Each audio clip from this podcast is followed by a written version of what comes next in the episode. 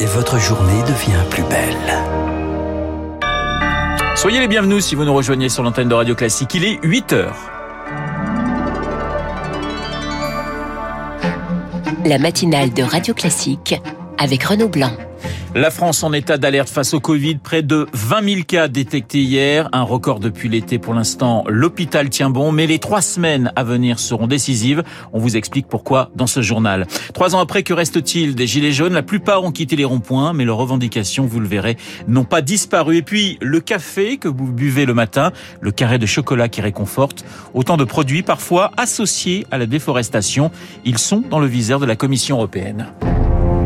Radio.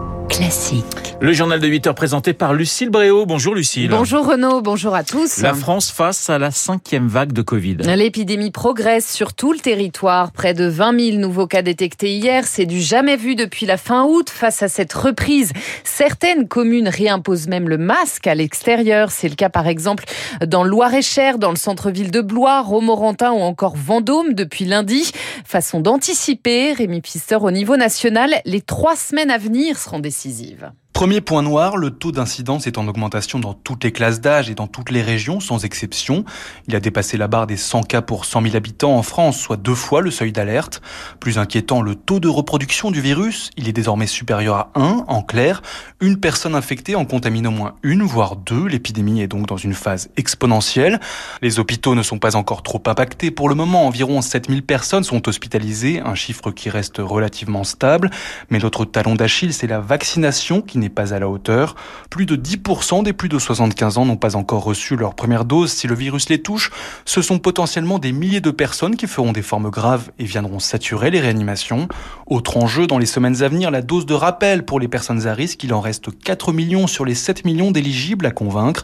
Et cela ressemble de plus en plus à une course contre la montre pour éviter l'engorgement des hôpitaux. Rémi Pfister a noté qu'en Guadeloupe, la grève générale illimitée contre l'obligation vaccinale des soignants et le pass sanitaire se poursuit. Hier, une manifestation manifestation a rassemblé 300 à 400 personnes devant l'hôpital de Pointe-à-Pitre. Lundi, deux pompiers et deux gendarmes ont été blessés dans des échauffourées avec les grévistes. Lucille, le Covid qui pèse fortement sur la santé mentale des plus jeunes. il y a même urgence pour la défenseur des droits Claire Edon. Dans son rapport annuel sur les droits de l'enfant, elle tire la sonnette d'alarme, troubles anxieux, phobie sociale, addiction. La crise sanitaire a aggravé des problèmes déjà existants, pas forcément bien pris en charge, Chloé Juel. Les troubles dépressifs chez les 15-24 ans ont doublé en un an, un chiffre alarmant qui permet de mesurer l'ampleur du phénomène depuis le début de la crise sanitaire.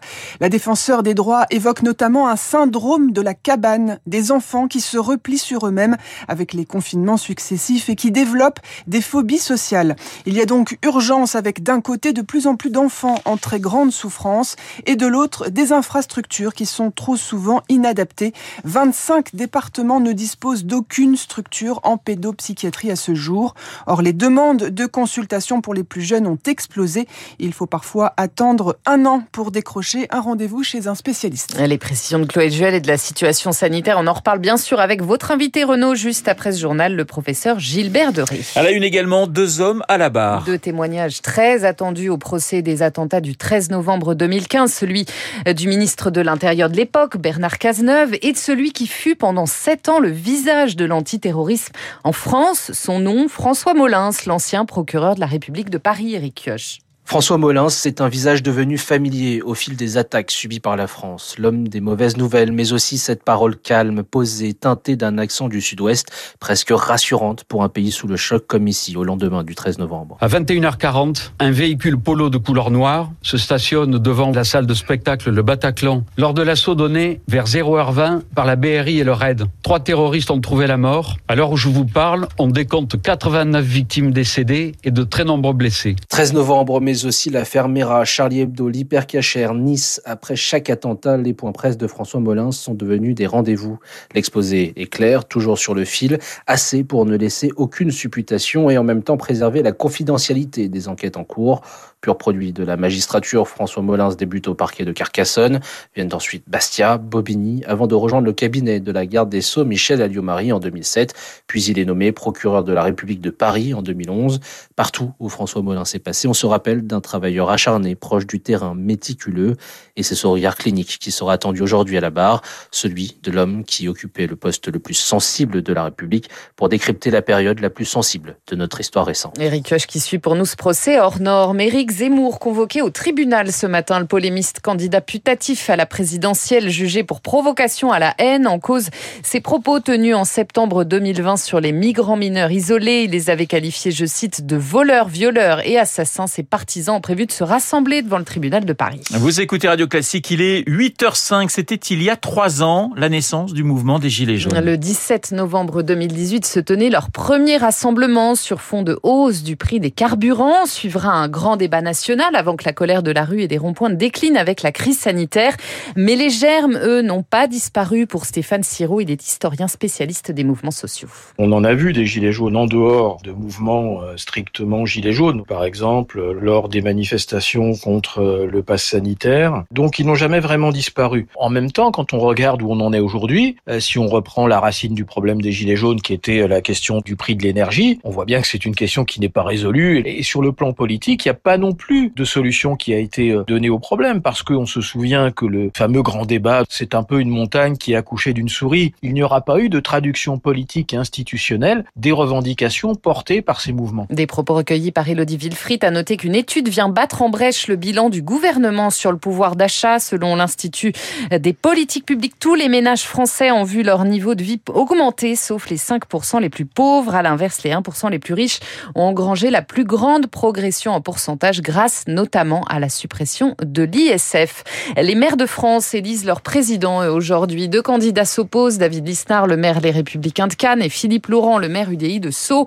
Dans la foulée, Emmanuel Macron reçoit ce soir un millier d'élus à l'Élysée. Demain, le président clôture le congrès de l'Association des maires de France. On en parlera justement avec Guillaume Tabar dans son édito politique juste après le journal. Lucille, la Commission européenne s'attaque à la déforestation importée. Et oui, quelques jours après la fin de la COP26, elle veut réduire l'accès au marché européen des produits consommés ici et qui contribuent à la déforestation à l'autre bout du monde. Un texte de loi est présenté aujourd'hui. Baptiste Gabory, et c'est très concret dans nos vies. Et oui, il s'agit hein, du café que vous euh, buvez le matin, du chocolat ou encore du soja utilisé ensuite euh, pour l'alimentation animale dans nos élevages, des produits parfois associés à de la déforestation en Amazonie par exemple ou à la conversion des savanes, des prairies ou des zones humides.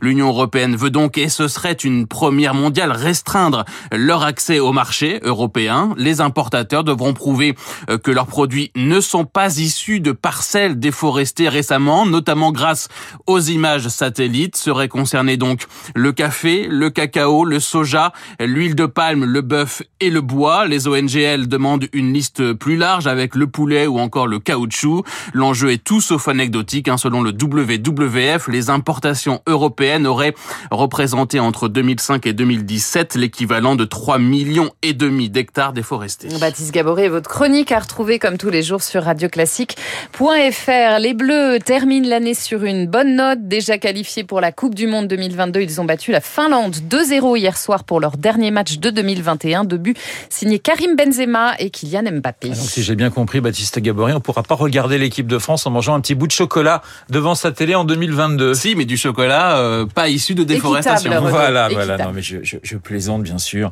Ne Vive vous le- inquiétez pas, Renaud. Vive le chocolat équitable. Il est 8h08 sur l'antenne de Radio Classique. Dans un instant, l'édito politique de Guillaume Tabar et puis mon invité, le professeur Gilles